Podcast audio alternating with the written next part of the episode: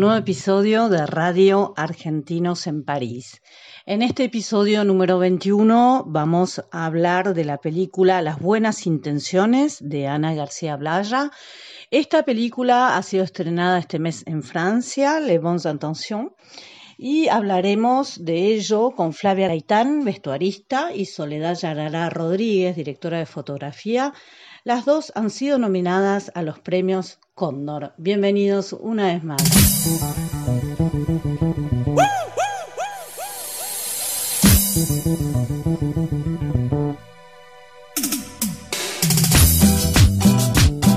Bueno, y ahora nos encontramos con Flavia Gaitán, vestuarista de cine, teatro y publicidad. Hola Fla, ¿cómo estás? Hola Mon, ¿cómo va? Bien, muy bien. Escúchame, Fla, queremos eh, preguntarte, primero, ¿cómo fue que te nació esto de decir, hay, hay algo que me gusta? No sé, ¿cómo te surgió el hecho de, de- de- de decir, esto es lo que quiero hacer? Y fue que fue como un descubrimiento entre eh, la facultad, cuando fui a la Universidad de Buenos Aires a estudiar eh, diseño de indumentaria y textil, que en realidad me había anotado para hacer, em, en realidad no sabía para qué anotarme primero, y después me anoté para hacer diseño industrial, y cuando empecé a hacer eh, el CBC, em, este, el curso de ingreso, digamos, ¿no? que duró un año, eh, Sí. me di cuenta que había eh, como demasiado dibujo técnico y no me resultó eh, interesante eso. Y ahí Ah. empecé como a investigar y bueno, y, y dije, bueno, voy a probar en diseño indumentaria y textil. Y Claro. en paralelo, medio mientras estudiaba, eh, yo había empezado a trabajar con un artista plástico, era su asistente y a veces me iba con él cuando tenía muestras por Latinoamérica, a trabajar con él también y qué sé yo, pero también ahí empecé a trabajar en moda.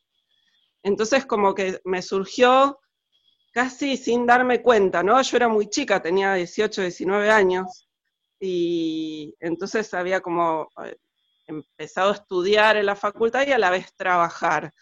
Pero mientras trabajé en moda, surgió entre la facultad algún ejercicio de vestuario y a, y a su vez paralelamente alguna asistencia en alguna publicidad. Y entonces ahí me di cuenta que la moda no me gustaba para nada y que lo que me gustaba era el vestuario. Y bueno, ahí como comencé un poco, entre comillas, mi carrera, ¿no? De bastante joven.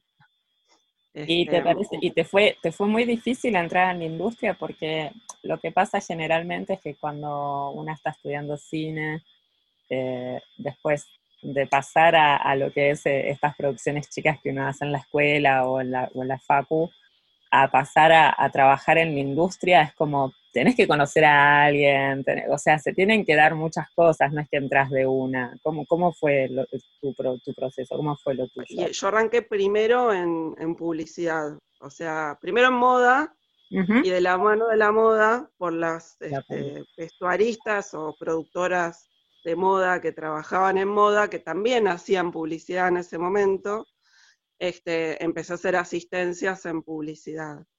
Entonces no me fue tan difícil, porque no éramos tantos en Mm. ese momento los que trabajábamos, era como nos conocíamos medio todos, ¿no? No había muchos trabajando en- entre cine y publicidad. yo hace más de 20 años que trabajo en, claro. en cine, publicidad y teatro, entonces, este, nada, era como más por los 90, ¿viste? Como que todo era, no había ni celulares, digo, nos manejábamos como de otra manera y la verdad es que todavía no, no había muchas, había vestuaristas varias, sí, asistentes y todo, pero nos conocíamos casi todos. Entonces, em, casi que, entré como de, casualidad, no es que me lo propuse, como que el propio trabajo y el estudio me fue llevando hacia ese lugar, ¿no? Es como que un día me descubrí en un set y cuando estuve en el set dije yo quiero estar en set, yo quiero trabajar en cine, pero estando en el set, no fue que lo proyecté, digamos. Este, o sea que no me fue difícil porque casi que me descubrí ahí, o sea, descubrí ahí que tenía ganas de hacer eso.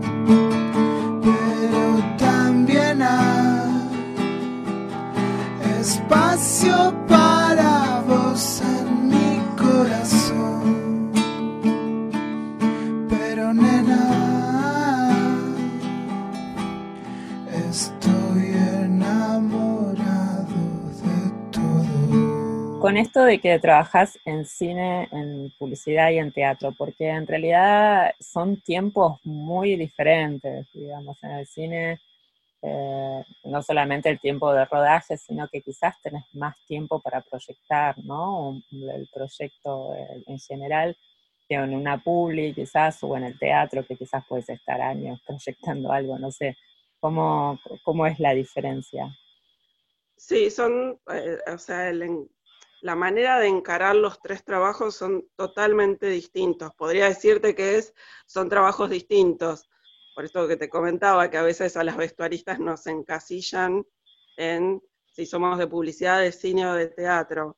Este, creo que tuve la suerte de poder trabajar en los tres ámbitos y durante mucho tiempo, ¿no? Entonces, este, eso también te da el conocimiento de poder entender em, cómo se maneja el, mismo trabajo que sería hacer un vestuario, pero de distintas maneras. Y eso la verdad que es muy rico, es muy interesante. Porque, por ejemplo, en cine, lo que mm, eh, en publicidad voy a empezar. En publicidad primero lo que, lo que premia es la, la inmediatez casi, ¿no? El poder resolver, el tener cintura, uno tiene otros presupuestos siempre, y también poder resolver algo que a veces no es una decisión propia, sino es una decisión de un conjunto entre un director, eh, una agencia, un cliente, ¿no? Uno está cumpliendo, o sea, uno tiene que hacer un trabajo para desarrollar casi un producto, digamos, una publicidad y que el vestuario esté acorde a esa idea de ese producto, de ese proyecto publicitario que vos estás haciendo. En cambio, en cine es totalmente distinto, es, otro tipo de búsqueda, ¿no? Es em, un trabajo más codo a codo con, eh, la o el director, directore, digamos, este, también con el equipo de arte, sea dirección de arte, este, fotografía, que en publicidad también trabaja, pero quiero decir, acá hay una investigación casi en conjunto todo el tiempo, o por lo menos es, la manera que a mí me gusta trabajar y, me encanta poder este, armar como, como, una cosa cooperativa entre los equipos, porque a, eso se llega con la imagen que uno está buscando este, en esa película, ¿no? Mm, entonces hay otra, otra búsqueda, ¿no? Un poco más no sé, no quiero decir esta palabra, pero más sensible tal vez este, alrededor de, ese trabajo, que, no tiene que ver tanto con simplemente una estética, sino con un recorrido que haces de los personajes o, cierta historia que, puede haber en el, en el guion que, te prima a por qué eh, haces un vestuario de determinada manera o usas determinada prenda o, algo así en publicidad no, eso no pasa, ¿no? Tiene que ver más con una estética, básicamente, o con un producto.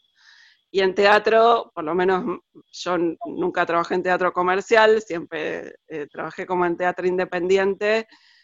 A mí me encanta, amo, eh, me gusta mucho, o sea, presenciar todo, todo, el proceso creativo de una obra de teatro, poder estar en los ensayos, si, si se puede, este, y, ver cómo sucede, y ahí es eh, puro ingenio, te diría, porque hay que tratar de hacer y, crear, y es, muy intuitivo también, y eh, con, muy pocos recursos. Bueno, en cine, en las películas independientes también pasa lo mismo. Este, y es súper interesante a veces lo, que termina sucediendo, la verdad, y es, es, muy rico el trabajo.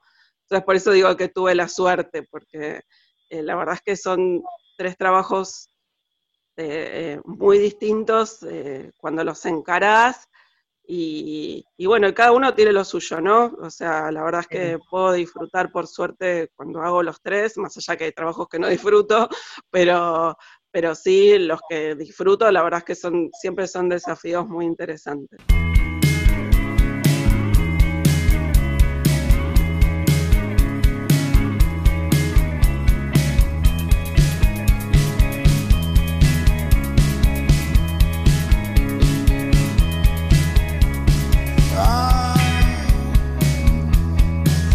Todo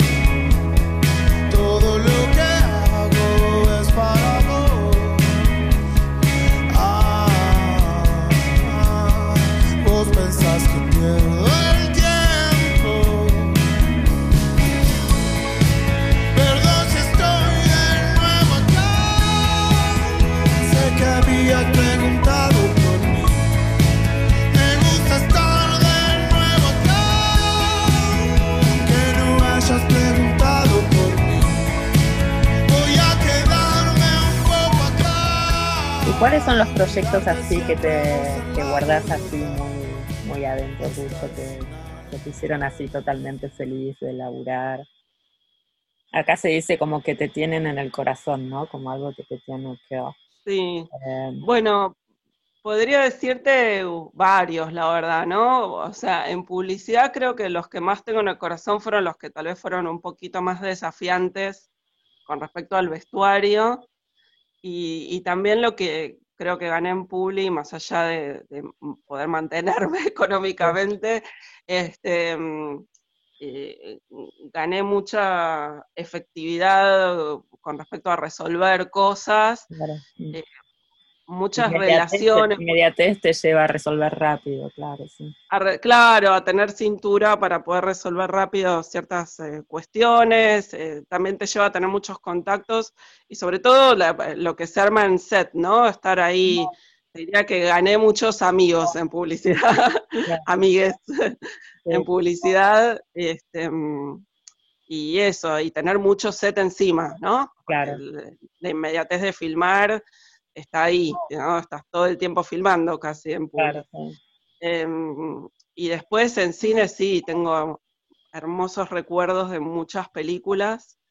Este, mis primeras películas que uno hacía también, ¿no? Como medio más, más complicado, cuando todavía uno no entendía y, no sé, uno le ponía mucho el cuerpo también a, a trabajar, ahora también.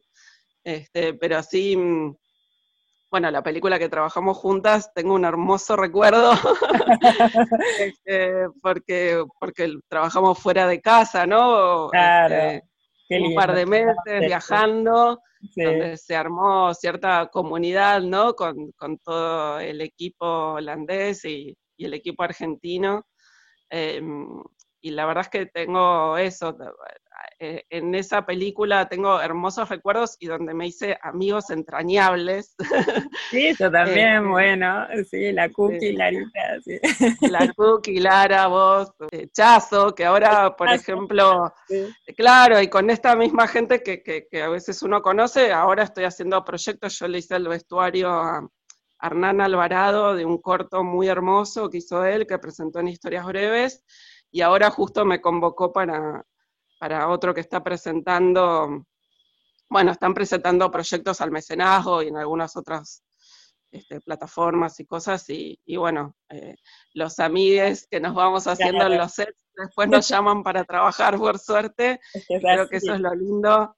Lo lindo de trabajar en cine, ¿no? Es como cuando, cuando te ves así medio involucrada en proyectos de amigues, decís, ah, yo hacía esto para esto, para poder trabajar con amigos y amigas y, hacer cine, que es lo que nos gusta.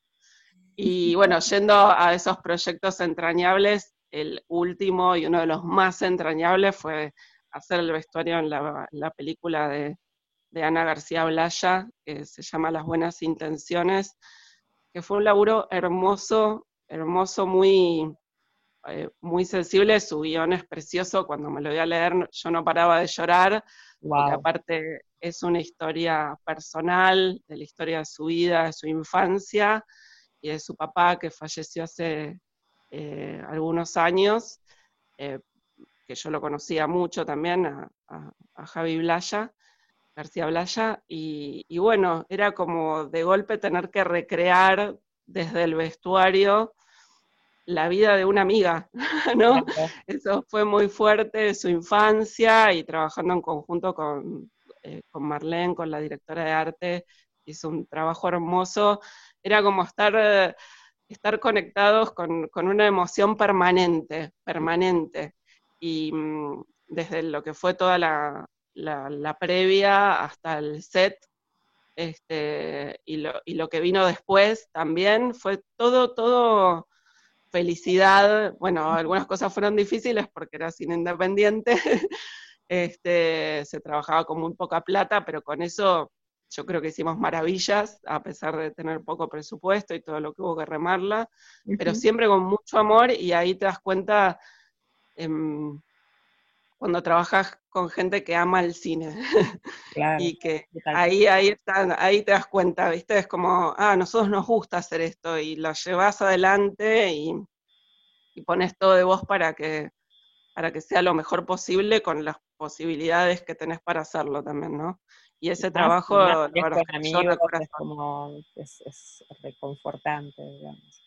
Es muy reconfortante, no para ese proyecto, a mí no para darme alegrías, la verdad, y, y fue hermoso, digo, y es como vale la pena todo el recorrido de años de sets de otras cosas, tal vez no tan gratas, claro. Eh, para llegar a, a, esto, la verdad, para mí.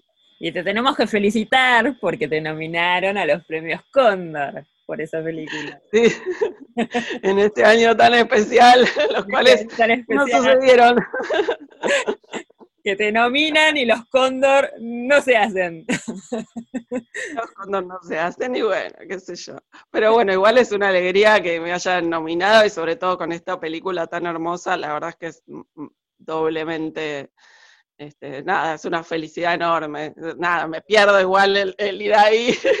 Nos perdemos todos, ¿no? Que teníamos ganas de, de, estar así, siendo que la primera vez que me nominan, pero bueno, igual las paradojas de la vida, ¿no? Porque el año que, que sucede que, me nominan, es el año que menos he trabajado en cine y en vestuario, y bueno, y ahora trabajando de otra cosa, ya que nuestro rubro está totalmente paralizado.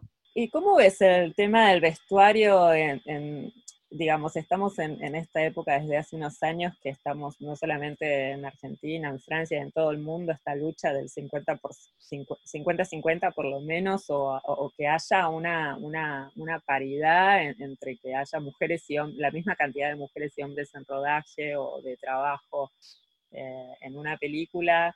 Eh, vos, desde, desde el punto de vista del vestuario, ¿cómo lo ves? Y en vestuario, bueno, es un rubro así como maquillaje y un poco en arte también. En arte tal vez hay, un poco más de paridad. Suele pasar lo contrario, ¿no? Hay, hay menos hombres tal vez, pero porque es un, también porque es un, rubro que históricamente a las mujeres que nos gustaba el cine, este, ya nos encasillaban para esos lugares, digamos, ¿no? o sea, en trabajar en arte o en vestuario o en maquillaje, que eran los roles que podíamos ocupar eh, hace varios años. Ahora, por suerte, ya un poco está cambiando. Pero la verdad es que yo veo, este, comparto mucho, estoy medio por fuera, pero estoy ahí siguiendo a todo el trabajo que hacen las, las chicas del colectivo de técnicas, que es enorme y es hermoso, la verdad, eh, las cosas que están logrando. Y nada, creo que hay, un encare hacia ello, o sea, este, es una lucha, digo, no es fácil, ¿no? Siempre hay muchos roles en cine que están más ocupados por hombres y es medio difícil este, empezar a correrlos para, para que dejen que también haya paridad y que estén las mujeres en esos roles. Pero se viene eh, por suerte se viene logrando un poco más. Eh, yo creo que, mm, eh, que, en ese sentido también, no, por paridad en cuanto a los roles, pero sí justamente mm, hablando un poco de, lo que tiene que ver con género, en el rol de vestuario también hay una cosa, este, más allá de encasillarnos y a veces también no sé si quiero usar esta palabra, pero sí la voy a usar, bastardearnos a veces por, por trabajar en vestuario y muchas veces por ser mujeres, ¿no? Como minimizan a veces mucho el rol de, la, de la, vestuarista, digo, de les vestuaristas, porque por suerte hay muchos hombres trabajando muy talentosos también. Este, pero muchas veces e, está muy bastardeado y muy minimizado. Este, y supongo que que tiene que ver un poco por, por el historial de, que es un rubro que trabajan muchas mujeres.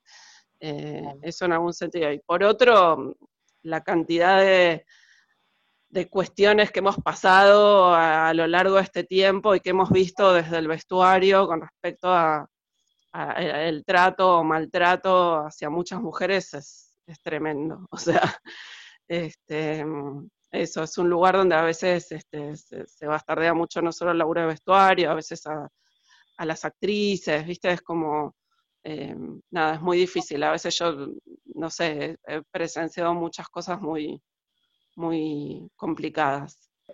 Proyectos eh, a vista, a, nivel audiovisual, cine y eso, ¿empezando a abrir algo o no?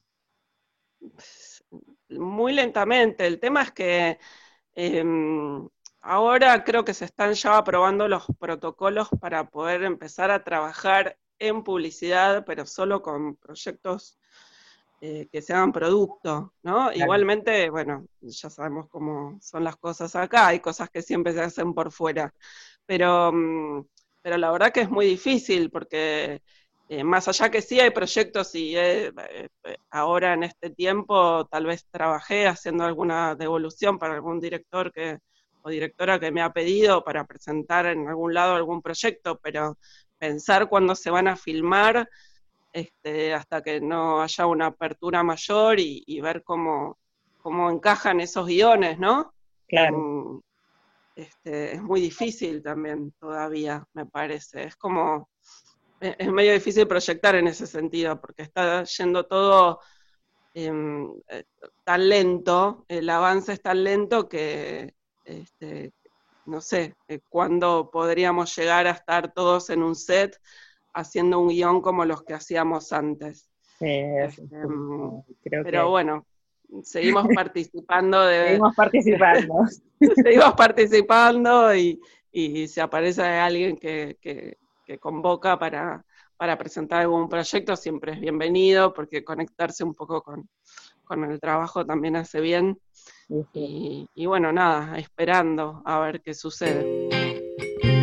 Hola, hola, uno, dos, tres. Esto es Monstruo para todos ustedes. Sorry.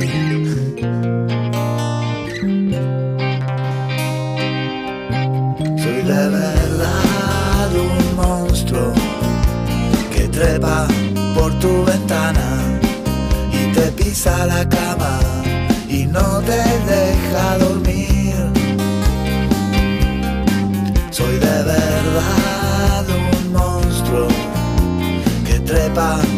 Tu ventana y te pisa la cama y no te deja dormir.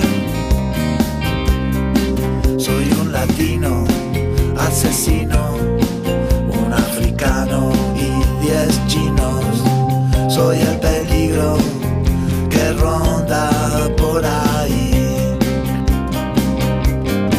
Soy gladiador soy persa, soy el amigo de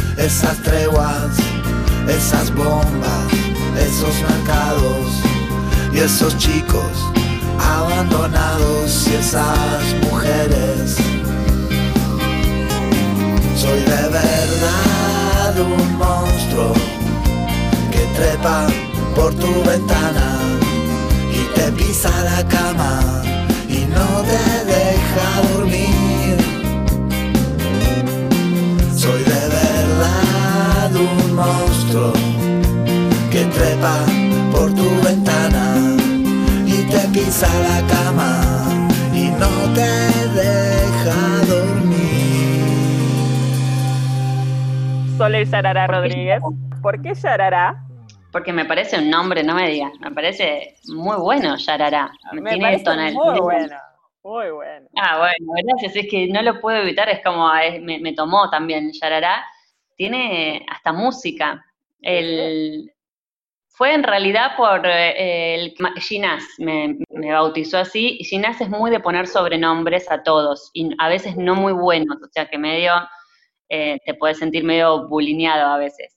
Y, mm, pero este resultó bastante bueno, yo me negué muchísimo tiempo, no me gustaba, me decían Yara, Yarara, yo no, no lo negaba, lo negaba, nunca lo decía nadie, no quería. Y después, bueno, con los años me, empecé a empoderar con el Yarará y, me, y, lo, y nos unimos. Pero, lo, negué mucho. Aparte es, es, como que te da una personalidad también. Vamos, Yarará Rodríguez, vamos. Vamos, sí, claro, sí, ¿Qué, ¿Qué, fue lo que que te llevó de chica a flashear con la fotografía? Porque fuiste a la FUC, ¿no? Sí. Sí, fui a la FUC. Hice primera imagen y sonido, creo que eh, unos dos años, y después me pasó eso que tenía unas ganas de agarrar una cámara y no pasaba. De chiquita, digo, mirando para atrás, de chiquita podía estar horas em, mirando cosas, mirando básicamente, ¿viste? Como depende, no tanto, no sé si era tan consciente de cómo pegaba el sol en algunos lugares, pero como en los climas, lo que me, viste, las penumbras, poder ver en las penumbras, poder ver eh, horizontes, así estar en la nada y poder tener eh, la vista muy relajada al horizonte. Eh, flasheaba mucho, como una nenita introvertida, claro. con problemitas, no mentira, sin problemas, pero bueno, como me gustaba mucho podía estar de chiquita, me acuerdo haber estado, tipo, estar en, la, en la playa mirando unos nenitos cómo jugaban y yo flasheando que yo me quería hacer amigos de ellos. Entonces, eh, flasheando cómo iba a ser todo la película en mi cabeza, pero primero lo tenía que imaginar. Claro. Y me quedaba mucho tiempo. Yo creo que mm, básicamente esa cosa llevada a, a, la, lo, al, al, hacer y no sé qué, como a la concreción, es lo que, lo que hace que yo sea esto y creo que no sé si podría hacer otra cosa. Bueno, es como, es como eso, como que hay algo de la, de la, del ver que, que, me atrapa mucho y me puedo colgar, incluso ahora, me puedo colgar em, mucho tiempo mirando algo, pero no algo en específico. Por eso te digo que hay algo que me pasa que es como más, como si fuese un, un entorno, un clima, básicamente. Este es un clima. Es un clima. Entonces. Los climas me, me, me, atrapan. ¿Y te costó mucho empezar después de que te recibiste en la FUC? Eh, no, creo que no. Como que se fue algo medio natural, sí. Bueno, ahora digo que no, ahora que creo que no, pero en el momento Sí, yo trabajé mucho como, como asistente de dirección. Mi trabajo era, al principio, el primer trabajo que conseguí fue como asistente de dirección en publicidad. Eh, y ahí trabajaba y ahí conocí un montón de gente y ahí conocí como un montón de la, del quehacer. Eh, mismo me quedaba mucho cerca de la cámara y me encantaba. Y mientras hacía cosas, mientras filmaba, filmé El Amor Primera Parte con mis compañeros y qué sé yo, pero, pero mi trabajo era ese, ¿no? Y después... Em, por Loli, eh, empecé a trabajar en cámara. Y ahí empecé a trabajar en cámara, como que se, desarrolló bastante en paralelo lo que era profesional, sea, que me pagaban por, que lo que decía que nunca dejé de hacer fotografía, eh, dirección de fotografía. Entonces iba como, pero iban por caminos paralelos. Y sí, eso pasó, pasó un tiempo. En un momento dije, ah, esto, no sé, va a ser siempre así. Hasta que en un momento creo que de tanto eh, por eso digo que creo que es también el hacer, es de tanto hacer, de tanto hacer, de tanto hacer. Ahora, si miro para atrás, me parece que eran, que estuvo bien, que era normal, de tanto hacer películas y primero chiquitas y después, em, eso sí, por ahí que no había mucha plata, pero de un compañero, después de un amigo de mi compañero de la facultad, después de uno que le habían dicho que, qué sé yo, entonces era como ese caminito de hormiga, de repente, eh, bueno, y después ese caminito de hormiga por un lado y en paralelo los grandes saltos abismales de decir, bueno, este es mi, mi trabajo, lo que me da dinero y lo que me mantiene. Eh, y de repente hacer un salto, de decir, bueno, no, ahora voy a trabajar solo en vez de en dirección, en cámara. Y yo no sabía qué onda. Y ahí empecé a trabajar solo en cámara, después cuando estaba trabajando en cámara, ahí también fue como un salto al vacío que por ahí no parece ahora que si lo escuchas así no parece tanto, pero en el momento fue, bueno, tengo que dejar de trabajar en cámara para cuando ya me sentí un poco más fuerte en lo otro, para que esto eh, me salga. Suceda, claro, sí. Suceda, claro, estar como con ese lugar disponible, porque si no, siempre estaba en el loop de trabajar y sin parar. Y, creo que ahí sí, y cada vez, cada, cada esos, esos mini saltos al vacío, sí tardaban un tiempo en acomodarse, pero también ahora los veo como común para atrás, lo veo como que sí, fue un tiempo, pero fue un tiempo prudencial. Digo, no, no fue que, pero sí cada vez que decía, bueno, no voy a trabajar más de todo, para solo dedicarme a la dirección de fotografía, sí no fue instantáneo. No, no, no es que al toque me llovieron trabajos, no, ni mucho menos. Creo que hice una película y después pasaron como tres años hasta que hice otra. Entonces, bueno. Y, y, lo hago también, eso implica eso, el vacío de, de, de, tampoco es, porque a veces no es tan fácil tirarte y hacerlo, porque a veces necesitas de eso, de muchas más personas y de muchas otras cosas que sucedan. Y viste también el, vacío antes de que eso suceda, también es bastante, es lo más, que, lo que más miedo da. Sí, es verdad. bueno. Pero después estás ahí y decís, ay, pero no era tan complicado, lo puedo hacer. Sí, por eso, ahora, que, lo estamos hablando y que lo digo así tan tranquila, siento que, siento que estoy siendo injusta conmigo mismo de, de lo que sufrí, de lo que sufrí terriblemente, si habré llorado o habré como que seguro que... Te decís, ay no, no sé, lo voy a hacer mal y no sé qué, no sé hacerlo. Y después sí, no, ahí y resolvés todo. No, se van a dar cuenta que no sé nada, no me va a llamar nunca.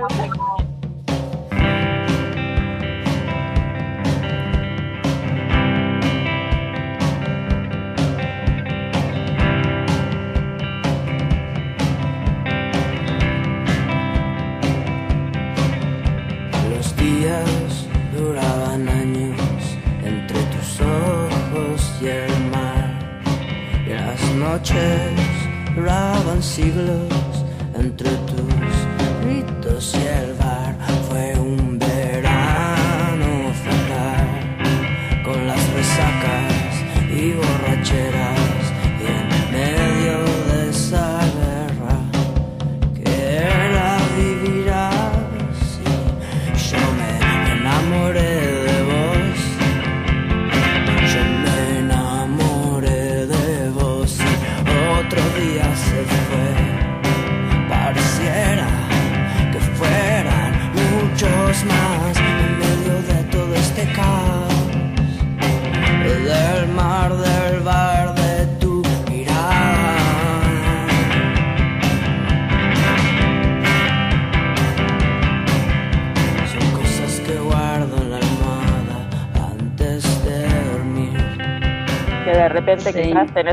la cabeza de, no, no sé, de luz o lo que sea, y, y en realidad te dicen, no, pero tenemos eh, 150 pesos.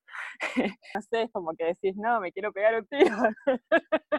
Sí, no, porque aparte, viste, en un momento lo haces a eso, porque hay películas que también y lo haces, si tenés 20, decís, bueno, no importa, con 150 pesos haces esto, esto y esto, y vas Sí. viendo.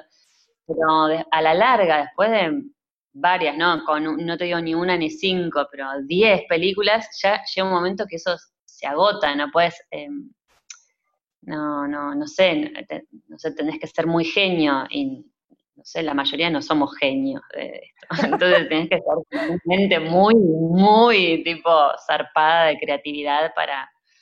Y que te dejen hacer también, ¿viste? Porque después al final también como hay tanta...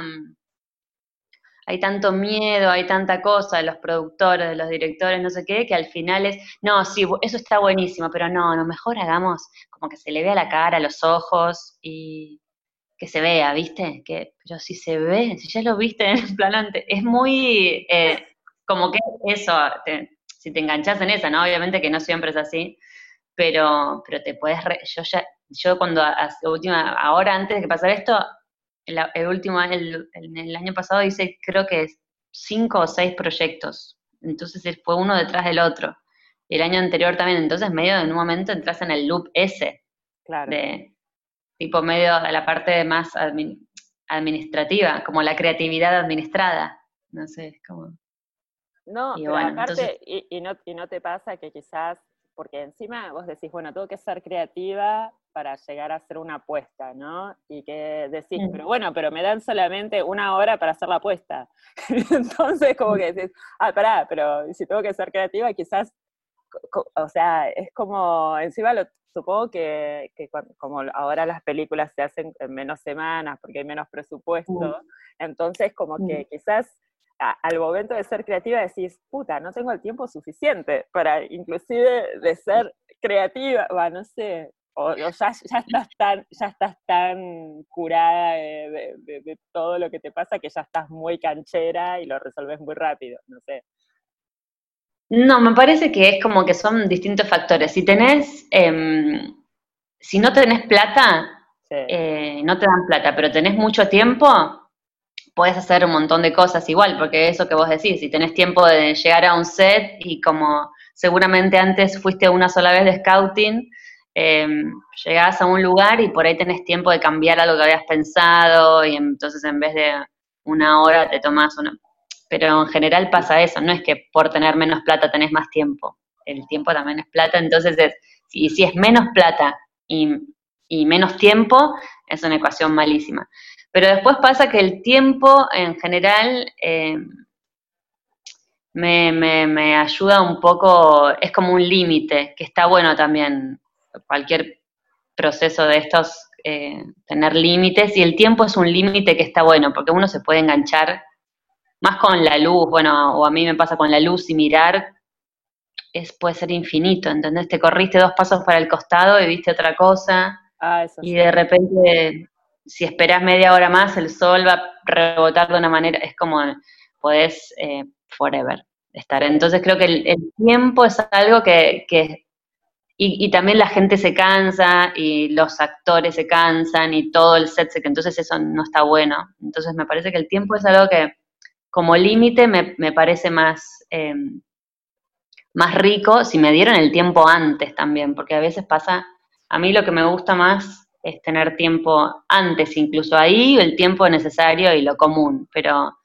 tener tiempo antes, viste, de poder pensar, de poder charlar, de poder visitar las locaciones, de poder juntarte más de una vez con, el equipo, con arte, con vestuario, con la directora el, o el director, con el, con, toda la situación poder tener y no que te digan, bueno, eso de vuelta, no, mira, vos, que es genial, hace todo eso, buenísimo, eh, pero te vamos a pagar solamente una semana de previa. Entonces, sí, claro. Claro, entonces es como, de verdad, o sea, yo lo hago de mil amores si puedo, pero como trabajo de esto, si no tengo, vos no me estás pagando, yo voy a hacer otra cosa, no es que me voy a quedar en mi casa, si me quedo en mi casa, como en este, en este momento, claro. si estuviese en mi casa realmente baldeando, em, sí, está bien, puedo trabajar también eh, gratis si no tenés plata, está bien, y también puedo hacer cosas mías, como proyectos míos, estar con cualquier cosa que no lo tienes con tu tiempo libre. Pero, claro, pues sos la dueña de tu tiempo, en todo caso. Hello, chicos. Claro, claro. Bueno, no, pero no hay plata. Bueno, entonces, ese es el tema de la no plata, ¿viste? No es tanto de los, de los equipos ni del tiempo, sino todo lo que se genera, como que ya es como una excusa gigante que no haya plata. Claro, pero ponele, ¿no te pasa que, por ejemplo, te dicen, bueno, eh, no tenemos plata, solamente tenés una semana de previa, pero después no, mm. te, no te viene como el cargo de conciencia que decís, bueno, si tengo que ir unos días más, mejor, porque así yo me siento más segura en el rodaje y yo qué sé. Y entonces te juegan, como, que juegan un poco con eso, ¿no? Obvio, no, pero obvio. Y eso, por eso te digo que eso eh, me vivieron toda la vida hasta que de repente pasa de verdad eso, pasa que en un momento, ya después de hacer muchas películas chiquitas, tampoco, pero chiquitas, medianas o lo que sea, llega un momento que mm, mismo tus, de verdad lo digo desde el corazón, con tus ganas, viste, de estar em, pensando y creatividad y no sé qué, sabiendo que hay todo un desgaste y un manoseo de tu tiempo y tu y tu mirada y tu cosa, que son cosas que son muy valiosas para uno, Entonces llega un momento que no, ya está, no lo, eh, no, como hay algo también como en las relaciones, ¿viste? Se arma como un vínculo con el trabajo que es que si no puedo estar abierta y confiar en que, en que puedo sentirme libre de hacer las cosas, no lo voy a, no lo hago, ¿entendés? Digo que sí, ok, sí, sí, pero en este momento estoy con las manitos cerradas arriba del pecho.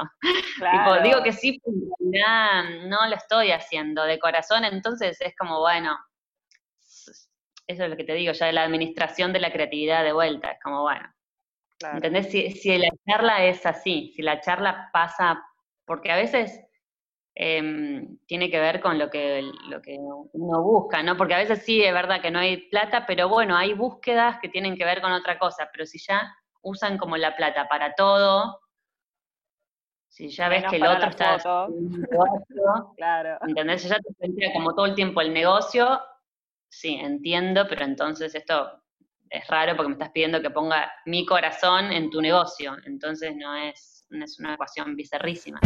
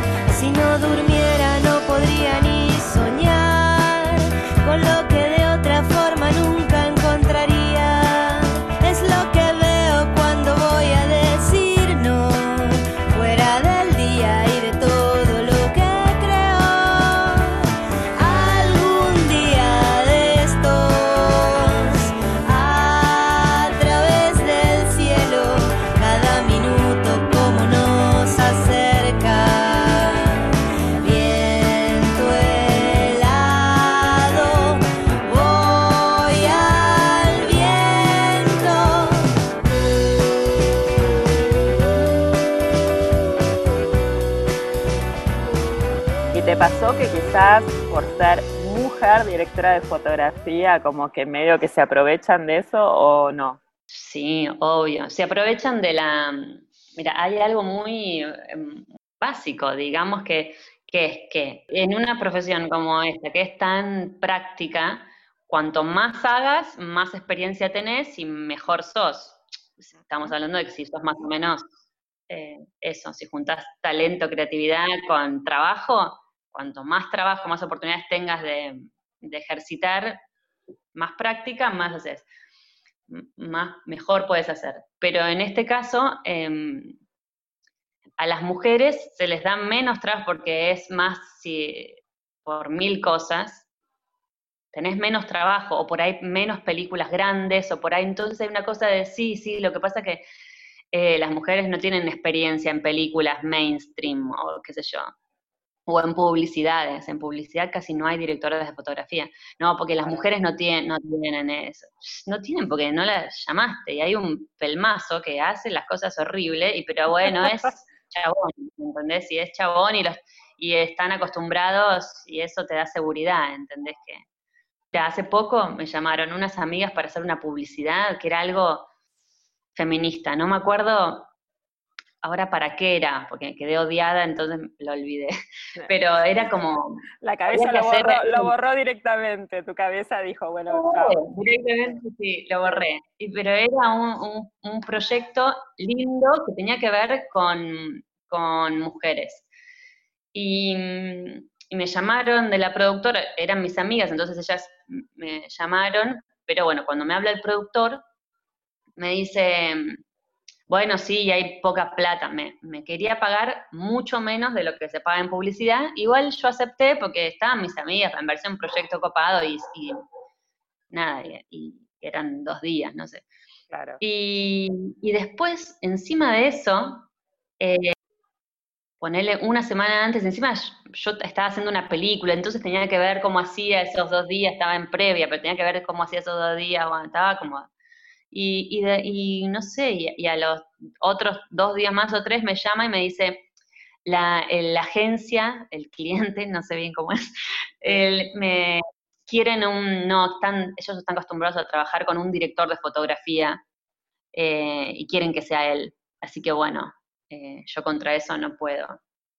Me odié, lo reputié, y dije, en todo caso eso, que me parece cualquiera, que la agencia te imponga de esa manera algo, pero bueno, se ve que es así, está bien, eh, chequealo antes, si ellos ya trabajan con alguien, ya está, entonces no hagamos todo el circo de, a ver, bueno, vos lo harías por esta plata y qué sé yo, si digo, pregunta antes, hiciste mal tu trabajo, le dije al productor, obviamente no me va a llamar malísima, claro.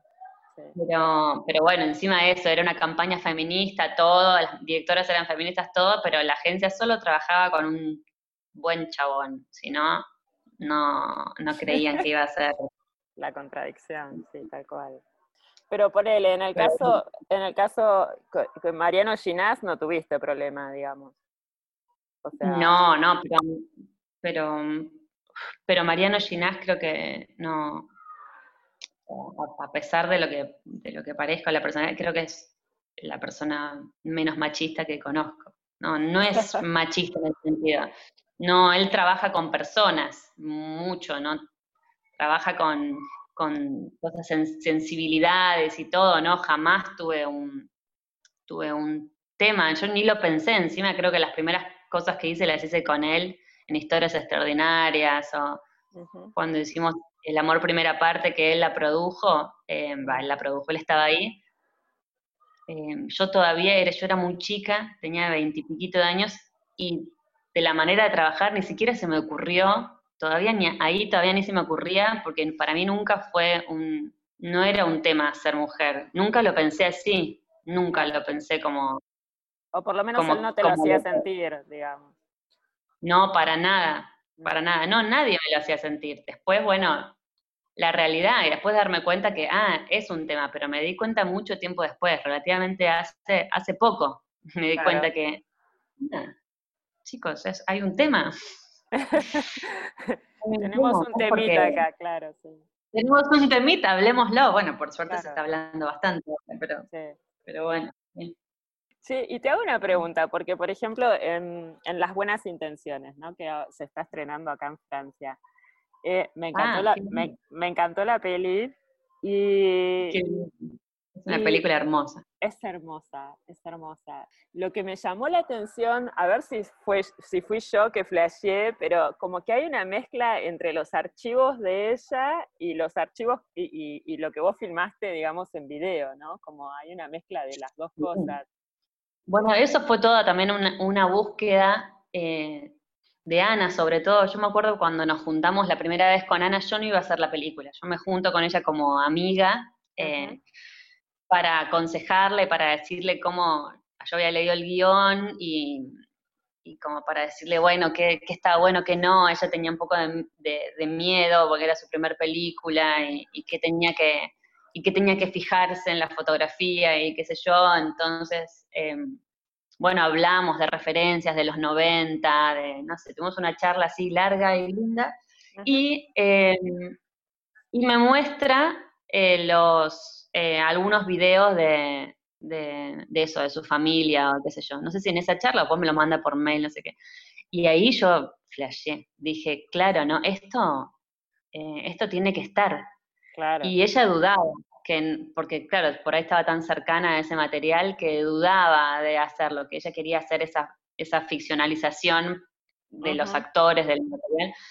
Eso sí lo tenía pensado desde el principio, pero no estaba tan segura de incluir el material real. Y yo, esta, yo para mí era, es más, yo quería mucho más, quería mucho más de eso. Y al final ella optó en un momento hasta por sacarlo. Y en el montaje hay algo que no le funcionaba en un momento y no sé qué, y, recién ahí lo volvió a poner. Eh, y ahí y todo cayó en su lugar. Pero me acuerdo que ella la hace muy hermosa, la hace muy hermosa la película con esos archivos, es muy lindo. Sí, para mí le da como otra capa, de otra, pasan otras cosas, ¿viste? Porque ahí empezás a entender, ah, pero estos no son los mismos, son los mismos, esta es una historia real, ah, pero no, pero y te dejas llevar, y ya no te importa y te, te dejas llevar ahí por eso. Claro.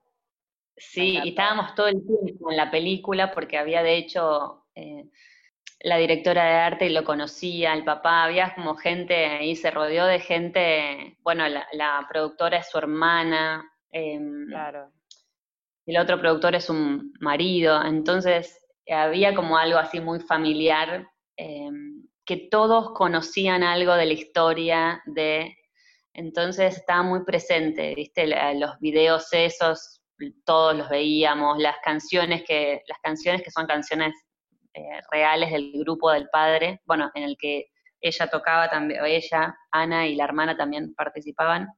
Entonces estábamos todos escuchando, ah. sí, estábamos todos escuchando las canciones, todos, todo era como medio extendió la familia al, al rodaje. Eso también fue claro.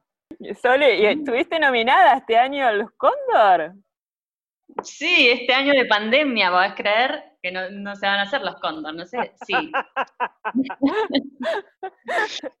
bueno, al menos la nominación. Sí, yo siento que tenían que cumplir con la cuota femenina, porque si vos vas mirando los cóndor para atrás de dirección de fotografía, te dejo, dejo si alguien quiere chusmear, me parece que, no sé si alguna vez fue nominada una, que ganar seguro que no, pero no sé, y eso que hay directo, no hay muchísimas, pero digo, eh, seguro que hubo películas que, se merecían, em, digo, más que yo y mi trabajo en esta, yo amo la película, pero, pero también soy honesta conmigo mismo, no, es ni el mejor trabajo que hice, ni, ni, siento que fue como eh, eh, lo más destacado como para, no sé, qué sé yo, pero siento que un poco tiene que ver... Es muy bella la peli. Bueno, gracias. Yo siento que tiene que ver también con, lo que me gusta, lo que le gusta a Yarará, es estar ahí un poco abriendo el juego de que, bueno, vamos, chicas, hay un montón, somos un montón. Entonces, no sé. Está bueno. Está bueno. Está bueno. Bueno, un cóndor para la yarará estaría bien. Obvio. un cóndor para la yarará. Genial. Acá estuvimos hablando con Soledad Yarara Rodríguez, directora de fotografía argentina. Vamos. Vamos.